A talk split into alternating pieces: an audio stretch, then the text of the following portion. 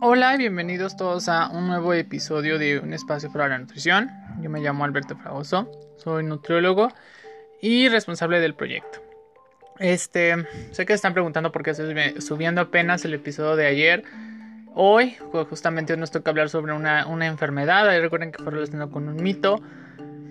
Pero saben que con ustedes yo soy muy honesto, saben que ustedes me gusta, saben algunas cosas de mi vida, saben ayer, entonces la verdad ayer tuve un, un breakdown emocional muy fuerte.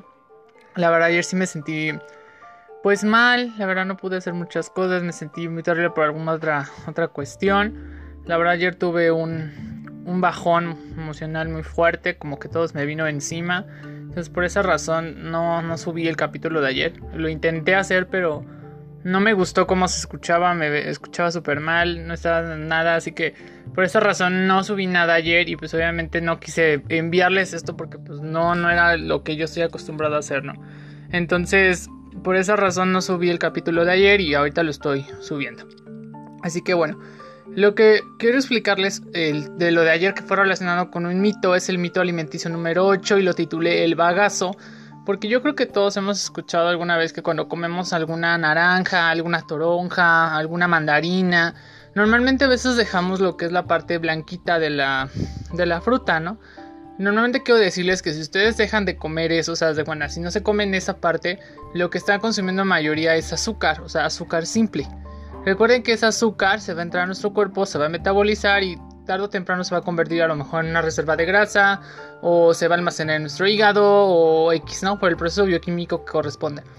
Entonces aquí lo que se recomienda a muchas personas lo que ignoran y por eso lo marqué como un mito es de que a veces, por ejemplo, cuando van a pedir jugos de estas frutas, normalmente les piden coladas, es decir, les quitan todo lo que es de los gajitos, el bagazo y pues prácticamente nada más están consumiendo el, el jugo y obviamente eso prácticamente es azúcar a más no poder. Mucha gente tiene idea de que si se toma un jugo, que si toma esto va a estar este, consumiendo a lo mejor dos o tres equivalentes de fruta. Pero la, verdad es que pues no, porque técnicamente es azúcar simple. Recordemos que las frutas son este, azúcares simples. Entonces prácticamente si nosotros a veces las convertimos en jugo, como en el caso de la naranja, pues nada más nos estamos comiendo la pura, estamos consumiendo azúcar a no poder.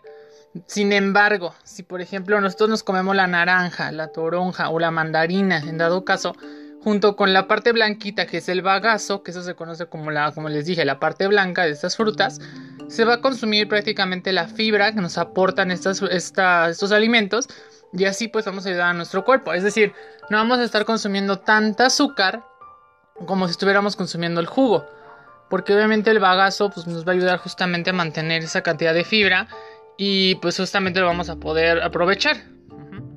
Entonces, prácticamente es lo que yo siempre les recomiendo, siempre cuando estén comiéndose la naranja, ya sea en jugo, ya sea que se la estén comiendo en gajitos, ya que esté partida, pues la verdad es preferente que se la coman con todo y el bagazo. Y así para que, digamos, les ayude una manera a consumir esa cantidad de fibra o esa fibra que a veces se pierde en esos procesos, ¿no? Como un jugo, todo eso. Yo sé que a todos nos gusta a lo mejor un jugo, no le podemos despreciar esa, esa opción, pero pues hay que tratar, ¿no? De consumir de otra manera estas frutas para que justamente podamos aprovechar sus beneficios. Entonces, por esta razón es este mito, el cual pues está relacionado con eso. Y hay veces muchas personas que lo saben o no lo saben. Y pues, pues por esa razón estamos en este canal para justamente desenmascarar esta realidad o saber qué está pasando y pues yo espero que les funcione, espero que este dato se les haya hecho curioso. A mí la verdad sí me llamó mucho la atención, la verdad desde cuando estaba en la universidad sí había tenido algunos ahí detallitos, entonces espero ahí que les llame mucho la atención en esa parte.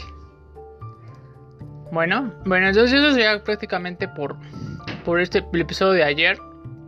Gracias por haber esperado, perdonen por no haber subido ayer el, el, el episodio. Luego les contaré más a detalle lo que sucedió. Y bueno, este.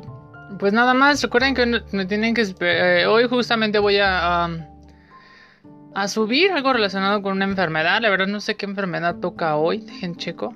Creo que nos toca. Si mal no recuerdo, creo que es una enfermedad articular. Dejen pero este, es que estoy justamente revisando Facebook, estoy revisando Instagram, entonces por esa razón ahí tengo el calendario. A partir de mañana ya estoy, voy a programar ya las, este, los episodios de agosto. Ya van a poder verlo. Ah, de las alergias.